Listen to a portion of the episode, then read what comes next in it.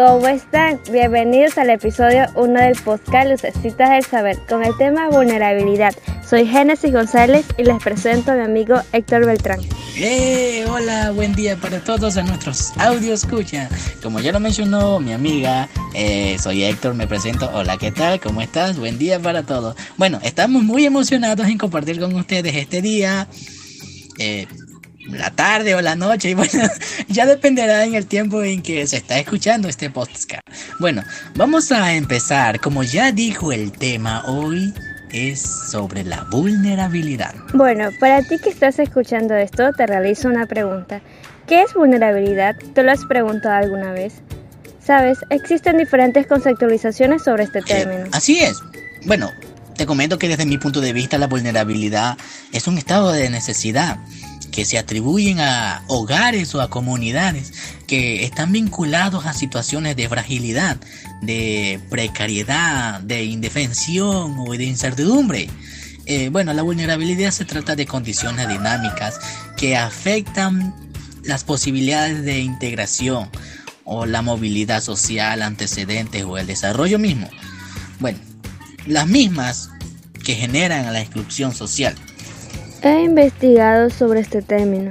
En esta ocasión voy a citar a Jesús Manuel Macías, donde dice que la vulnerabilidad es sinónimo de inseguridad, debilidad, exposición de ventajosa frente a un peligro, lo que dependiendo de la gradación de los pesos de la balanza. Es decir, por un lado se encuentra la vulnerabilidad y por el otro el peligro, y esto determina un riesgo. Esto se plasma en la revista jurídica UNAM. Es decir, amigos, en pocas palabras, es ser débil, indefenso, y para que compruebes que no te miento, googlea y vas a afirmarlo. bueno, ahora en la actualidad con Google en nuestras manos, en nuestro teléfono, en nuestra computadora, ya salimos de dudas. la vida es mucho más fácil desde que tenemos a Google en nuestras manos. Incluso, ¿sabes, Génesis? Eh, yo te comento que aprendí también a hacer bocaditos deliciosos con él. Bueno, no es por presumir, pero me quedan, pero una belleza, de verdad. Una belleza, de verdad. bueno, bueno, lo estamos desviando del tema, pero en esta ocasión hablaremos sobre la vulnerabilidad con sinónimo de débil, desprotegido e indefenso.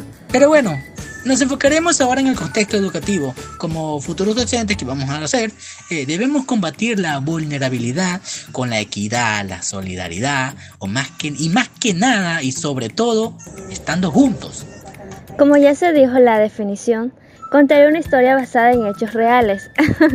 se escuchó como introducción de película, pero no les miento, la siguiente historia está sucediendo ahora en este tiempo de alerta sanitaria. Bueno, queridos amigos,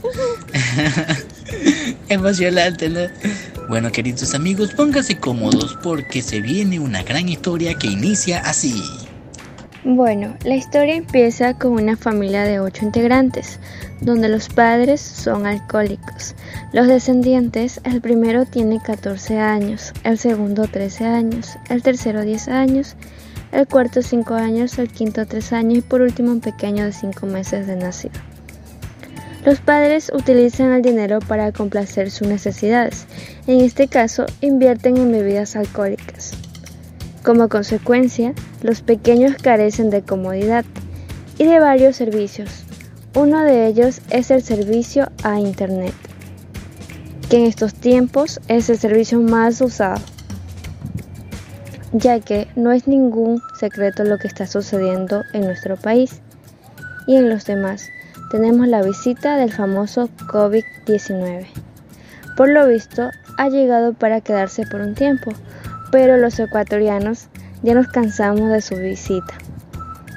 Debido a la alerta sanitaria, el gobierno se vio obligado a suspender las clases presenciales, pero para no estar de vagos en casita, se presentó la nueva modalidad educativa, que son las clases semipresenciales. Por tal motivo, el uso de Internet y de aparatos tecnológicos aumentaron. Regresando al hilo de la historia, entonces los padres decidieron que sus hijos no deberían estudiar porque no contaban con cierto servicio y solo cuentan con un aparato tecnológico que es un celular. Cabe mencionar que la institución educativa es pública y se encuentra en una zona urbana, pero la historia no acaba ahí amigos. Bueno, entonces aparece un superhéroe. Piensen un poco, adivinen quién es ese personaje estrellas. ¿Ya lo tienen? ¿Ya lo tienen? Así es, señores, es el docente. Bueno, en este caso es una docente que dedicada a su labor busca una solución a cierto problema. Ella decide visitar a los niños en su hogar y llegar a un acuerdo con los padres. Eh, que ella le facilitará el material de trabajo eh, con el objetivo de que estén al mismo nivel que de sus compañeros y así, fíjense muy bien, así para que estos niños no pierdan el año lectivo. Pero, a pesar de la ayuda brindada por la docente, existe la falta de interés y, la, y de responsabilidad por parte de los padres y también de los infantes. Los padres descuidan a sus hijos, quienes no llevan el control de sus estudios, lo que conlleva a que los niños no están siendo motivados. Y de esta manera surge el bajo rendimiento académico, lo que cuenta como otro caso también de vulnerabilidad escolar. Y esto también tiende a desembocar en el fracaso escolar que el papel del docente en este contexto debe ser activo, no debe quedarse con las manos cruzadas. El docente dedicado a su labor debe de actuar, de buscar una solución a los casos que se presenten en el ámbito escolar.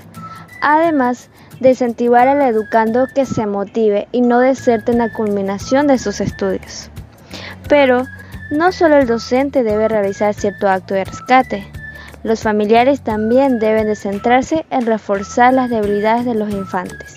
Eh, bueno, en la era actual, los casos de vulnerabilidad han bajado considerablemente, gracias a las reformas y cambios que se realizaron en la Constitución.